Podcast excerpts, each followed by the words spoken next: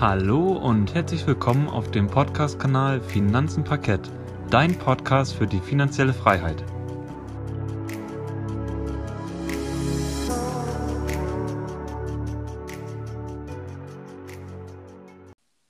Schön, dass du wieder eingeschaltet hast bei unserem Podcast Finanzen Parkett. Heute wollen wir dir wie jeden Monat die passiven Einnahmen Ende des Monats Juli quasi vorstellen. Gerrit wird es nun direkt mit Zahlen und Dividenden beginnen. Anschließend werde ich dann meine Dividendeneinnahmen erläutern und am Schluss werde ich dann auch nochmal auf meine P2P-Einnahmen eingehen. Und dann gibt es am Schluss nochmal eine Zusammenfassung der letzten drei Monate und wie unsere passiven Einnahmen sich entwickelt haben. Aber ich würde sagen, Gerrit, welche Dividenden oder welche Unternehmen haben dir denn im Juli eine Dividende ausgeschüttet? Also im Juni habe ich von acht Unternehmen Dividenden bekommen. Das waren unter anderem PepsiCo, Coca-Cola, Daimler, Altria, Realty Income, Cisco, Striker und Brookfield Renewable Partners. Also von PepsiCo habe ich 6,53 Euro bekommen an passiven Einnahmen, also über Dividenden. Von Coca-Cola waren das 7,65 Euro. Von Daimler, das ist die größte Summe in dem Fall, waren es 79,52 Euro. Aber auf die Summe kann ich nicht so wirklich stolz sein. Da komme ich aber gleich nochmal drauf zurück. Altria, da habe ich dann 9,88 Euro bekommen. Realty Income, das ist ja ein Unternehmen, was monatlich Dividende ausschüttet. Da habe ich 7,58 Euro bekommen. Cisco Systems 4,22 Euro. Striker 4,12 Euro. Brookfield Renewable Partners habe ich 12,54 Euro bekommen. In Summe macht das dann einen Wert von 132,04 Euro aus. Also ich finde, das ist eine recht solide Summe meiner Meinung nach. Damit kann ich schon einiges an, an Fixkosten decken. Vor allem, weil ich glaube, Anfang des Monats hat auch schon wieder GEZ die Quartalsgebühr verlangt. Ich meine, es sind immer so 55 Euro oder so. Der habe ich da ähm, schon zweimal raus quasi. Aber ich will nachher, auf jeden Fall ist ja mein erster Schritt oder mein erstes Ziel, dass ich einfach alle meine Fixkosten ich glaube, da können wir vielleicht auch noch mal irgendwie eine, eine Podcast-Folge draus machen. Was habe ich denn zum Beispiel für Fixkosten? Oder Yannick, was hast du so monatlich mhm. im Durchschnitt für Fixkosten? Ich glaube, ja. das ist für die Zuhörer auch mal interessant. Aber nichtsdestotrotz, mit diesen 132 Euro und 4 Cent habe ich lange noch nicht meine, meine Fixkosten gedeckt, logischerweise. Und ja, aber ich finde, die Summe ist schon, wie gesagt, schon recht solide, kann sich sehen lassen und wird auch durch die monatlichen Investitionen über einen Sparplan natürlich auch mehr. Und ich hatte ja eben erzählt, dass ich ja die Daimler-Dividende, dass ich nicht so richtig stolz darauf sein kann. Warum? Ich hatte mir Daimler, ich meine, ja, das war mit eines meiner ersten Investments. Das erste war ja nach wie vor Bayer. Und Daimler habe ich dann aber auch 2016, 2017 meine ich gekauft gehabt. Zwischenzeitlich haben sie auch dann bis dieses Jahr die Dividende erhöht gehabt. Allerdings hatten sie ja dieses Jahr die Dividende ich weiß nicht, von 3,65 Euro, meine ich, pro Aktie auf nur noch 90 Cent reduziert. Ich habe das, das Gefühl natürlich, dass Corona-bedingt dieses Geschäftsjahr logischerweise noch schlechter läuft für Daimler als das vergangene, also 2019, und ich nächstes Jahr hier überhaupt keine Dividende sehen werde. Trotz der ganzen Sparmaßnahmen, wie wir ja auch wissen über die Börsentalks und die Nachrichten etc., die Daimler vorantreibt, werde ich als Aktionär vermutlich nächstes Jahr noch weniger Dividende bekommen bis gar keine. Das ist jetzt erstmal so vorab meine Einschätzung. Und warum ich jetzt ein bisschen mich nicht drüber freuen kann über diese 80 Euro, was eigentlich recht viel ist, sogar nach den steuerlichen Abzügen, ist, dass ich mir bei dem Investment damals überhaupt keine Platte gemacht habe. Ne? Also ich habe Daimler stumpf der Dividende halber quasi gekauft und mich ärgert heutzutage. Also ich persönlich würde heutzutage kaum noch irgendwie Autowerte kaufen oder zumindest keine deutschen, weil die ganzen gesetzlichen Anforderungen und Regulatorien, die ja auch immer schärfer werden bezüglich des CO2 und Stickoxideausschuss, ist es wirklich so, dass die Unternehmen einfach nur noch irgendwie extrem viel Ärger haben und natürlich auch züglich der Dieselabgasskandals ist da mir auch mit verwickelt. Ja, wie gesagt, ich bin eher enttäuscht über das Investment, was ich damals getätigt habe, kann mich aber ehrlicherweise auch noch nicht so wirklich von Daimler trennen. Ich weiß nicht warum. Wie gesagt, die anderen Unternehmen, Coca-Cola, PepsiCo etc., ich finde, Coca-Cola ist natürlich jetzt auch nicht der High-Performer, aber sie zahlen ja schon Ewigkeiten eine Dividende. Und da bin ich dann quasi als Aktionär stolz drauf. Und ich denke mal auch nach wie vor wird Coca-Cola weltweit getrunken. Und so ein bisschen haben sie ja auch noch Chancen auf dem Markt, dass die einzelne Aktie an sich da noch ein bisschen performen kann. Sprich, ich glaube, ich habe letztens gelesen, dass die auch jetzt in den so ein bisschen in den Alkoholbereich rein wollen. In Monster Beverage sind sie ja auch schon fett investiert oder haben Anteile von Unternehmen. Die machen ja diese Monster Energy Drinks. Wie gesagt, die anderen Dividenden, ich denke mal, die werden auch weiterhin regelmäßig logisch, logischerweise ausgeschüttet. Striker zum Beispiel, von der habe ich ja 4,12 Euro bekommen. Die hatte ich mir ja als als die Corona-Krise ja anfing Mitte März, habe ich mir Striker mit zehn Stück ins Portfolio gelegt gehabt und seitdem aber auch nicht die, die Gesamtmenge an Striker erhöht, also an den an Aktien. Die werde ich jetzt aber auf jeden Fall über einen Wertpapiersparplan bei der Comdirect auf jeden Fall weiter ausbauen. Und Brookfield Renewable Partners ist so ein bisschen schwierig. Die kann ich leider nicht handeln. Also ich habe sie jetzt nach wie vor in meinem Depot. Warum kann ich sie nicht handeln? Ich sag mal so, weil Limited Partnerships das Handeln eingestellt worden ist, aufgrund der Börse. Also die sind einfach grundsätzlich nicht mehr handelbar. Ich bin aber natürlich nach wie vor dividendenberechtigt, deswegen habe ich, bekomme ich auch noch die Dividende. Ich denke mal, da gibt es auch irgendwann zukünftig einen Weg. Also ich weiß einfach nicht genau, was ich jetzt mit den Aktien machen soll. Ich kann sie nicht verkaufen, ich komme nicht ran. Wenn es dem Unternehmen schlecht geht, könnte ich sie nicht verkaufen, die Aktien. So von daher habe ich mich auch hier in dem Fall nicht rechtzeitig drum gekümmert gehabt. Das ist aber einfach auch wieder für mich ein Learning. Aber sie sind bei mir im positiven Bereich, also haben bisher Rendite gemacht. Zum einen im Aktienkurs und zum anderen halt auch über die Dividendenausschüttung. Ich denke mal, wie gesagt, 132 Euro und 4 Cent für den Monat Juni, äh, Juli, Entschuldigung. Das kann sich, glaube ich, sehen lassen. Du hast ja auch erzählt, dass die Dividende eigentlich von Brookfield ja schon im Juni kommen sollte. Aber du hast sie ja. dann, glaube ich, Anfang Juli erst bekommen, ne? Ja, genau. Ich glaube, die hätte, ich check das mir eben ab, 30.06. hätte sie kommen sollen. Mhm. Ja, leider kamen sie dann doch, glaube ich, zwei, drei oder sogar vier Tage verspätet rein. Das ist auch immer vom Broker abhängig, ne? Also manche Leute, die warten sogar zwei, drei Wochen auf die Dividende von einer Partnership. Ich habe in dem Fall jetzt, weil ich bei der Comdirect die Aktien liegen habe, wie gesagt, hat es dann nur in Anführungszeichen zwei, drei oder auch vier Tage, glaube ich, länger gedauert. Und deswegen ziehe ich sie jetzt hier zu dem, zu dem Juli und nicht zu dem Juni. Ja, Janik, dann berichte du doch mal von deinen Dividenden oder von deinem passiven Einkommen. Ja, bei mir gab es im Juni auch von vier Juli. Unternehmen, äh, im, ja genau, im Juli gab es ja. bei mir auch von vier Unternehmen eine Dividende ausgeschüttet. Und angefangen hat das Ganze mit der Altria, von denen habe ich 5,40 Euro bekommen. Anfang des Monats. Dann kam Daimler mit 9,17 Euro und zu Daimler muss ich auch sagen, ich erwarte bei Daimler nicht mehr viel. Ich habe die auch noch in meinem privaten ähm, Depot und ja, mit dem bin ich e extrem im Minus und mit der Dividende rechne ich eigentlich auch nicht für die nächsten Jahre. Deswegen ist die auch bei mir in diesem, in meinem Studentendepot aus dem Sparplan geflogen. Und ich habe dafür jetzt zwei neue Unternehmen in Sparplan genommen, nämlich einmal Nike und einmal Visa. Beides Unternehmen, die durch die Corona-Krise auch gelitten haben. Wir haben ja im letzten Börsentalk vor allem auch über Visa gesprochen, die starke Einbrüche hatten in den Umsätzen, weil die Leute nicht in die Geschäfte gehen konnten. Und somit hoffe ich, dass sich Visa in den nächsten paar Monaten nochmal billig einsammeln kann. Auch ein Einzelkauf könnte ich hier mir ganz gut vorstellen, weil das Geschäftsmodell von Visa überzeugt mich dann doch sehr. Aber auch Nike ist auch stark im Wachstum gewesen über die letzten Jahre hinweg. Und ich glaube, sobald da Corona vorbei ist, werden die Leute auch wieder ihre Sneaker kaufen, auch in den Entwicklungsländern oder Schwellenländern werden die Leute immer mehr solche Klamotten kaufen. Und somit glaube ich da auch an ein langfristiges Investment. Deswegen hat quasi jetzt Nike und Visa Daimler ersetzt im Sparplan. Dann gab es noch eine, eine, Dividende von Cisco. Die lag bei mir bei 7,39 Euro. Und am Ende des Monats gab es wie immer meine, meine Rente vom Altersheim, nämlich von LTC Properties gab es diesen Monat 3,40 Euro, wie jeden Monat. Und insgesamt komme ich dann quasi auf eine Summe von 25,36 Euro.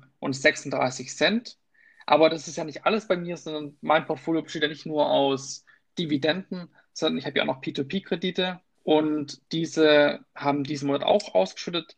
Aber dazu werde ich gleich mehr erzählen. Ich würde sagen, ich gehe jetzt erstmal kurz auf den Vergleich ein mit dem Vormonat, Vorquartal und Vorjahr. Also im Vormonat habe ich eine Dividende, also im Juni habe ich eine Dividende von 45,15 Euro erhalten und im Vorquartal habe ich eine Dividende erhalten von 19,59 Euro und es war nämlich im März. Und im Vorjahr habe ich eine Dividende im Juli erhalten. Da habe ich das Depot noch relativ frisch erst gehabt. Ich habe das nämlich erst im April eröffnet, 2019. Da hatte ich eine Dividende von 4,15 Euro bekommen im Juli. Also wie man sieht, ich habe mich auch hier quasi mehr als verfünffacht von der Dividende her im Vergleich zum Vorjahr. Und das macht mich natürlich extrem stolz und auch bestärkt mich auch weiterhin in meiner Strategie, nämlich trotz Corona, die ganzen Depots saufen alle ab. Mein Depot säuft auch ab, aber ich habe trotzdem noch meine Dividenden, die mich einigermaßen glücklich machen in der Zeit. Gerrit, ich, ich glaube, es war auch mal ganz interessant, wenn du mal so eine Art Vergleich ziehen würdest zum Vormonat, Vorquartal oder auch eventuell zum Vorjahr. Ja, also im Vormonat, im Monat Juni, habe ich satte 437 und 87 Cent bekommen. Also eine extrem hohe Summe. Das liegt aber daran, dass ich ja auch recht viel von BASF bekommen habe. Da habe ich nämlich auch in meiner Anfangszeit an der Börse recht viel investiert gehabt. Also Bayer, BASF und Daimler. Das sind so, sag ich mal, die Unternehmen, die ich zu Anfang extrem krass gekauft habe. Und von daher, ich glaube, BASF hatte auch 3,30 Euro pro Aktie ausgeschüttet und demnach ist diese hohe Summe natürlich zustande gekommen. Ich hoffe auch mal, dass BASF nächstes Jahr noch die Dividende halten kann oder sie zumindest nicht so stark kürzt, wie jetzt Daimler das für, für das Geschäftsjahr 2019 gemacht hatte. Also ich bin da bei BASF noch recht optimistisch, sage ich mal so. Die leiden natürlich auch ziemlich stark, weil sie auch sehr stark von dem Automo also von der Automobilbranche abhängig sind. Nichtsdestotrotz bin ich der Meinung, dass Chemie halt irgendwie immer gebraucht wird. Sie haben natürlich auch einen kleinen Saatgutteil oder Saatgutgeschäft von Bayer übernehmen können. Dann zum Vorquartal. Ich fasse hier nicht das Quartal so zusammen, wie du es machst, Yannick. Ich beziehe mich immer auf, also die Unternehmen, die haben ja auch schon, die meisten Unternehmen natürlich, die ich hier genannt hatte, wie Coca-Cola, PepsiCo, Cisco etc., die haben ja auch schon mal bei mir im April ausgeschüttet. Und ich vergleiche das immer quasi mit dem, mit dem Monat, wo sie das letzte Mal ausgeschüttet haben. Und wie gesagt, das ist jetzt der, April gewesen bei mir und da hatte ich gerade mal 26 Euro und 38 Cent bekommen. Aber woran liegt das? Ich habe zwischenzeitlich mir, wie gesagt, ein paar Aktien ins Depot gekauft. Das war zum Beispiel Realty Income habe ich mir dazu geholt. Die habe ich mir ja Anfang Mitte Mai gekauft gehabt. Also so habe ich jetzt schon das zweite Mal eine Dividende von Realty Income äh, erhalten. Und natürlich lag es auch noch daran, dass Brookfield Renewable Partners sehr spät erst überwiesen hat, beziehungsweise der Broker vielmehr. Das Unternehmen an sich kann da ja nichts für, sondern die Schnittstelle, in dem Fall der Broker, der hat verspätet mir die Dividende geliefert. Und von daher ist es, sind es diesmal ja, wie gesagt, diese über 132 Euro. Und Daimler kam auch noch dazu, ist ja auch nochmal ein Sondereffekt. Ja, ja, ganz klar, auf jeden Fall. Aber ich, wie gesagt, wir werden ja auch nochmal irgendwann, wenn dieses Jahr sich dem Ende zuneigt, werden wir auf jeden Fall nochmal so einen Gesamtvergleich machen. Ne? Also wie viel haben wir dieses Jahr an Dividenden bekommen im Vergleich zu 2019? Also ich denke mal, das ist auch sehr spannend. Und über die nächsten Jahre wird das sowieso nochmal mega spannend, weil ich bin letztes Jahr ja auch erst mit so einem Dividenden oder ja mit Dividendentiteln angefangen, die ich jedes Jahr bespare, auch im April, glaube ich. Also ich habe zum, ja, ich meine, ich habe zum 1. April oder so mir das Konto bei der Comdirect eröffnet mir die ersten Sparpläne eingestellt gehabt. Also so lange, ich bin, oder ich bin ähnlich lange wie du dabei. Und von daher ist es nachher mal schön zu sehen, wenn man so ein ganzes Jahr abbilden kann, ne? Und sich nicht immer nur quasi auf ein Dreivierteljahr von 2019 beziehen muss. Ja, ich okay, glaube, dass es spannend sein wird, vor allem ähm, dieses Jahr mal anzuschauen, allem wie man mit einer Dividendenstrategie fährt. Ich meine, die Börsen sind ja dieses Jahr nicht so wirklich gut gelaufen bis jetzt im Moment. Und ich vermute mal auch, dass es noch nicht, nicht noch weiter hochgehen wird, sondern dass es eher wahrscheinlich wieder Richtung Süden gehen wird. Und somit ist es ja auch interessant, ich meine, für Leute, die jetzt auch mal so ein bisschen einen Cashflow haben wollen, was wir an Dividenden einfach rausziehen ne, im Jahr. Und ich glaube, das wäre mal ganz interessant, das dann die ganzen gesamten Quartale zu vergleichen, ein bisschen aufs Vorjahr einzugehen, das kann dann eher ich machen. Und du aber dann einfach die, das gesamte Jahr quasi einmal, dass wir das durchbesprechen, wie quasi bei uns die Dividenden sich entwickelt haben und auch einen Ausblick geben quasi auf das nächste Jahr, was wir an Dividende erwarten. Also ich glaube, genau. das wäre auch eine ganz interessante Folge, die wir dann auf jeden Fall planen können. Im, ja, wird wahrscheinlich dann auch schon 2021 sein, weil wir erst ja das Jahr vergehen lassen müssen. Genau. Ja, und ah. dann komme ich jetzt auch noch zum Thema P2P-Einnahmen bei mir. Das gab es bei mir auch noch diesen Monat wieder. Die kommen ja bei mir quasi, ja, das sind die Zinsen, die ich bekomme auf Privatkredite, die ich ausgebe an Privatpersonen in Armenien, Moldawien, überall auf der Welt. Und da gab es von Mintos diesen Monat 17,90 Euro und im Vormonat waren, waren es noch 20,31 Euro. Und mein Zinssatz lag bei, wie immer bei 13 Prozent circa. Was jetzt ganz wichtig ist zu sagen, ich habe wieder angefangen zu investieren bei Mintos. Trotz dass alle sagen, ja, die Krise könnte sich noch weiter verschärfen und so weiter. Aber ich vermute, dass die Leute weiterhin auch ihren Schwellenländern ihre Kredite bezahlen können und dass auch die Kreditanbahner anfangen, ja, die Kredite besser zu selektieren und auch sich keine Hochrisikopapiere mehr ins Depot legen oder nicht mehr reinlegen wollen in großen Mengen, weil einfach die Gefahr viel zu groß ist, dass es hier rüberkippen könnte. Also ich glaube mittlerweile, dass quasi die Leute, sowohl die Bevölkerung als auch die Kreditanbahner, die sich quasi um dieses Kreditgeschäft kümmern, in der Corona-Krise angekommen sind und jetzt anfangen, mit ihrer Situation zu leben. Und somit glaube ich, dass jetzt einigermaßen wieder ein guter Zeitpunkt wäre zu investieren. Aber an dieser Stelle ist es meine Meinung, ich will ja auf jeden Fall keine Anlageberatung betreiben und deswegen will ich hier niemand dazu zwingen oder dazu drängen oder dazu bewegen, hier weiter zu investieren oder wieder anzufangen mhm. oder erst damit zu beginnen zu investieren. Es ist nur meine Strategie. Ob ich damit gegen die Wand fahre und so weiter, weiß ich dann erst in ein, zwei Jahren. Genau. Dann zum Thema Bondora. Da gab es diesen Monat 7,91 Euro mittlerweile schon. Also ich habe bei Bondora ja auch einen Dauerauftrag laufen. Ich bezahle da im Monat 200 Euro ein auf mein Go and Grow Konto, dass ich quasi am Ende von meinem Studium ungefähr 5000 Euro an Cash dort liegen habe. Und im Vormonat gab es bei Bondora 6,55 Euro. Also man sieht, ich habe wieder 1,50 Euro circa mehr bekommen diesen Monat und ich habe 200 Euro einbezahlt, aber ich habe auch schon ordentlich Zinsen gemacht. Ich bin jetzt mittlerweile bei 32 Euro an Zinsen für dieses Jahr und ich habe das im Januar angefangen erst. Also das entwickelt sich wirklich auch mittlerweile sehr gut. Und sobald ich die ersten, ähm, was war's, ich meine 70 Euro erreicht habe, dann bekomme ich quasi pro Tag 1 Cent extra. Also wenn ich 70 Euro Zinsen erreicht habe, bekomme ich 1 Cent durch diese 70 Euro Zinsen extra pro Tag. Also das freut oh, mich dann auch schon wieder. genau. Ja, Gerrit, dann haben wir jetzt ja über unsere passiven Einnahmen gesprochen, aber jetzt wäre natürlich auch nochmal wichtig, die letzten paar Monate so ein bisschen zusammenzufassen und nochmal einen Gesamtüberblick zu geben, vor allem bei mir, weil bei mir gibt es ja nicht nur Dividenden, sondern auch ja, Zinseinnahmen. Aber ich würde sagen, Gerrit, fang du doch am besten mal an, deine Einnahmen ja über die letzten drei Monate zusammenzufassen. Ja, also ich habe in den letzten drei Monaten in Summe 745 Euro und 18 Cent an passiven Einnahmen generiert. Die setzen sich wie folgt zusammen. Also im Juni das war der, war die größte, der fetteste Monat für mich quasi. Da habe ich 437 Euro und 87 Cent bekommen. Im Mai 280 Euro und 48 Cent und im April 26 Euro und 83 Cent. Also der Monat Juni und Mai, die waren natürlich schon sehr, sehr fett. Und demnach ist halt auch diese große Summe zustande gekommen, weil unter anderem einfach in diesen Monaten Daimler bei mir ausgeschüttet haben, BASF und Bayer. Das einmal ganz kurz zusammengefasst. Also über 745 Euro habe ich in den letzten drei Monaten an Dividenden bekommen. Und das zum größten Teil natürlich auch schon nach Steuern. ist auch nochmal wichtig zu sagen, finde ich. Weil ich hatte die halt durch einen Aktienverkauf am Anfang des Jahres, hatte ich auf dem einen Depot schon quasi meinen Steuerfreibetrag aufgebraucht. Und so von daher, das ist alles quasi rein netto weil ich habe halt diesen Steuerfreibetrag nicht mehr. Und jetzt, Janik, erzähl du noch mal, was hast du in den letzten drei Monaten an passiven Einnahmen generiert? Also in den letzten drei Monaten habe ich 214 Euro und 17 Cent verdient. Man darf ja nicht vergessen, der, der Gerrit ist schon im Beruf und ich bin noch genau. Student und ich bin dann auch nächstes Jahr, werde ich dann auch voll verdienen quasi. Und dann kann ich auch meine meine Sparsumme oder mal, ja, nochmal ordentlich anheben pro Monat. Ja. Und dann würde das Ganze bei mir natürlich auch nochmal richtig hoch skalieren.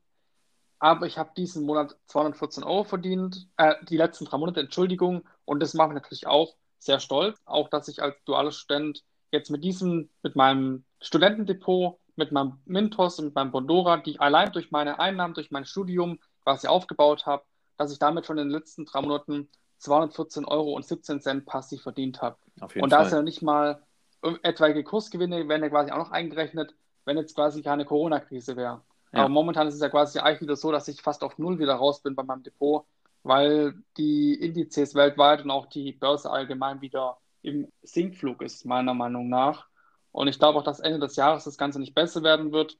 Und somit werden wir auch dann, wenn wir diesen, diesen Haushaltsabschluss machen werden, uns wahrscheinlich eher vermehrt auch nicht auf die Performance unseres Depots konzentrieren, sondern eher auf die Dividenden, die wir quasi kassiert haben dieses Jahr. Genau. Ja. Ja, aber im Juni habe ich, also dann quasi einen Monat vorher, habe ich 72 Euro und 1 Cent verdient. Und diesen Monat habe ich ja insgesamt 50 Euro und was habe ich verdient? Einen Moment, ich muss kurz nachgucken. Diesen Monat habe ich 51 Euro und 17 Cent verdient. Und im Juni habe ich ja 72 Euro und ja, 1 Cent verdient. Und im Mai habe ich 90,99 Euro verdient. Das war bis jetzt mein höchster Peak, den ich jemals hatte. Und da habe ich äh, fa fast 100 Euro verdient, quasi in einem Monat passiv. Und im April habe ich 56 Euro und 6 Cent verdient. Und das sind ja eigentlich auch schon ganz gute Zahlen. Ich meine, ich bin über 50 Euro mittlerweile im Monat. Und Ende meines Studiums habe ich mir quasi als Ziel gesetzt, 100 bis 150 Euro passiv pro Monat zu verdienen mit meinen Geldanlagen. Aber es liegt natürlich auch daran, wie die Unternehmen die Dividende steigern, wie sich bei Mintos die Zinseinnahmen entwickeln, wie sich allgemein die Dividendenausschüttungen entwickeln, werden Dividenden gestrichen. Und es gibt noch so und so viele Abhängigkeiten, die es da gibt, dass ich quasi auf diese 150 Euro komme.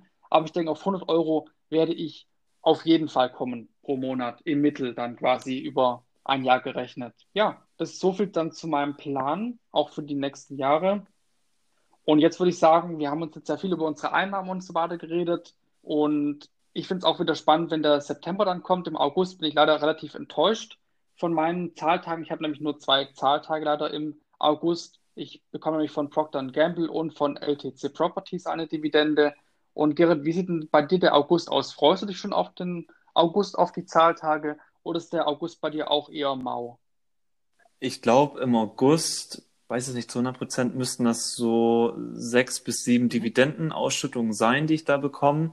Aber ich freue mich natürlich auch schon viel mehr auf den September. Also der wird wieder recht stark sein. Wie gesagt, August habe ich auch nicht so viel. Und ähm, ja, deswegen September und dann nochmal der Dezember. Da, das sind so die Monate, wo ich mich schon am meisten drauf freue. Genau. Ich bin relativ sicher im September. Ich habe ja Unilever nochmal nachgekauft, dass ich da wahrscheinlich richtig, richtig fett Dividende abkassieren werde. Ich, wahrscheinlich werde ich sogar über diese 90 Euro 9 kommen, die ich ja quasi in meinem Peak hatte im Mai. Eventuell komme ich dann sogar auf die 100 Euro schon mal im Monat quasi im September. Aber ich bin mal gespannt, Ja, wie sich das ja. Ganze entwickeln wird. Ich würde sagen, wir haben viel geredet und lass uns doch auch zum Abschluss kommen, Gerrit. Und lass uns mit unserer Entweder-Oder-Fragerunde beginnen. Genau, gerne. Mich interess würde interessieren, was findest du besser, Public Viewing oder zu Hause bleiben? Äh, Public Viewing, ganz klar. Also wenn es um die WM Okay. geht, dann schon Public Viewing. Ja, okay. So, du ziehst jetzt in eine neue Wohnung oder so. Und wo würdest du bevorzugt, ja, Möbel kaufen? Ich sag mal so, in allgemein irgendwelche Möbelhäuser oder wirst du da direkt zu Ikea fahren? Okay, da muss ich eine Gegenfrage stellen. Gehst du davon aus, dass ich als Student in eine neue Wohnung ziehe oder dass ich als vollverdienender Arbeitnehmer in eine neue Wohnung dann ziehe? Also wovon gehst du jetzt dann aus? Okay, dann gehen wir jetzt von deinem aktuellen Status aus als Okay, Student. dann würde ich einfach nur zu Ikea gehen. Ja, okay. Gut, und wenn du ein bisschen Kohle über hast, eigentlich machst du es nicht, gehe ich mal stark von aus, aber wenn du müsstest, gehst du dann eher ins Casino und versuchst da schnelles Geld zu machen oder bist du bereit, dir lieber ein Hebelzertifikat an der Börse zu kaufen? Dann würde ich mir, glaube ich, lieber im Bereich Biotech Hebelzertifikat kaufen auf irgendeinen Impfstoffhersteller Ja, und hoffen, dass der irgendwas Neues rausfindet und ich dann ein, als reicher Mann daraus hervorgehe. okay, sehr gut. Aber ich sage nochmal kurz unseren Satz hier, weil rechtlich ist es, Ja, glaube ich, genau. immer wichtig dann zu sagen, wenn man natürlich äh, sich so ausdrückt. Also an dieser Stelle halt auch äh, von unserer Seite keine Anlageberatung. Das ist einfach nur der Entweder-Oder-Fragerunde geschuldet und mein Interesse lag einfach nur daran, dass ich, dass Yannick sich einmal dazu äußern soll, womit er, wenn er Geld über hat, natürlich äh, schnelles Geld machen würde. Nichtsdestotrotz weiß ich, dass er das nicht macht in der, in der Art und Weise. Okay, das wollte ich einmal kurz gesagt Genau, ist haben. ja auch nicht überhaupt nicht mein Mindset. Ich meine, ich bin nicht der Mensch für Nee, schnelles eben. Geld, bin lieber der Mensch für sicher ähm, über Jahre hinweg Vermögen aufbauen. Also ich bin jetzt nicht der Mensch, der mit Hebelzertifikaten irgendwie groß Spaß haben muss an der Börse. Ich finde ähm, Aktien viel interessanter als irgendwelche Hebelzertifikate. Ja, da würde ich sagen, Genau, ich. Gerrit, dann stelle ich mir jetzt auch, dann stelle ich jetzt auch mal deine drei Fragen. Und zwar, gestern war ich ja ein bisschen draußen und habe mir einen Eistee bestellt mal wieder, weil es ein bisschen warm war gestern. Und jetzt ist natürlich Ja. die Frage, Eistee Pfirsich oder Zitrone? Ich kenne Leute, die können sich, können sich eigentlich entscheiden, aber ich glaube, du könntest ein Mensch sein, der könnte sich dazwischen diesen beiden Sorten entscheiden, hoffe ich. Ja, ich weiß nicht. Ich Eistee Pfirsich ist mein Favorite, ey. Okay. Es gibt nichts Besseres. Dann lieber einen schönen Rasen oder einen Garten mit Obst und Gemüse. Aber ich hätte schon gerne dann einen Garten mit Obst und Gemüse. Einfach nur, weil man dann ja auch da sieht, wenn man was sät und ähm, sich auch drum kümmert, dann kann man auch nachher in den nächsten 10, 15 Jahren wahrscheinlich auch, wie sagt man so schön, in Anführungszeichen, die Früchte dann ernten. So, dann meine letzte Frage an dich. Du hast leider die Qual der Wahl. Du musst in zwei Branchen investieren, in die ich eigentlich nicht sehr gerne investiere, weil ich mir beides mal schon übel die Finger verbrannt habe. Aber du hast jetzt die Qual der Wahl. Also, du musst entweder in eine Bank investieren oder in den Bereich Automobil. In welchen Bereich würdest du eher investieren? Stand heute würde ich eher in den Bankensektor investieren. Weil auf die Automobilbranche, da bin ich einfach, habe ich keinen Bock mehr drauf. Die gehen mir einfach sowas von auf den Sack. Hm. Ich weiß nicht warum, aber es liegt wahrscheinlich an Daimler. Nee, wie gesagt, Bankensektor und ähm, wenn ich mich entscheiden Mhm. müsste. Genau. Okay. Ja, dann haben wir doch für heute auch wieder einen schönen Podcast zusammenbekommen und haben auch viel über unsere passiven Einnahmen geredet. Und falls du jetzt weitere Informationen möchtest oder falls du das Ganze noch ein bisschen besser aufgearbeitet haben möchtest, kannst du auch gerne auf unseren Instagram-Kanälen vorbeischauen. Da geben wir auch immer die neuesten Informationen über unsere Depotentwicklung oder ähnliche Sachen. Und da findest du zum Beispiel den Gerrit unter dem Namen Parkettisch und meine Wenigkeit unter dem Namen Finanzenfuchs.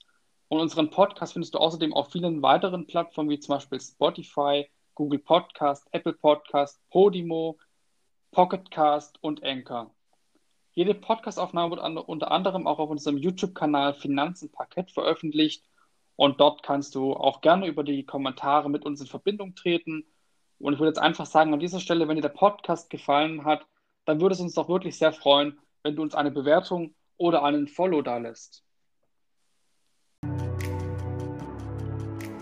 Schön, dass du zugehört hast und vielen Dank, dass du bis zum Ende dran geblieben bist. Wir verabschieden uns für diese Folge und wünschen dir noch einen schönen Tag. Mach's gut und weiterhin viel Erfolg auf dem Weg zur finanziellen Freiheit. Bis zum nächsten Mal und auf Wiederhören.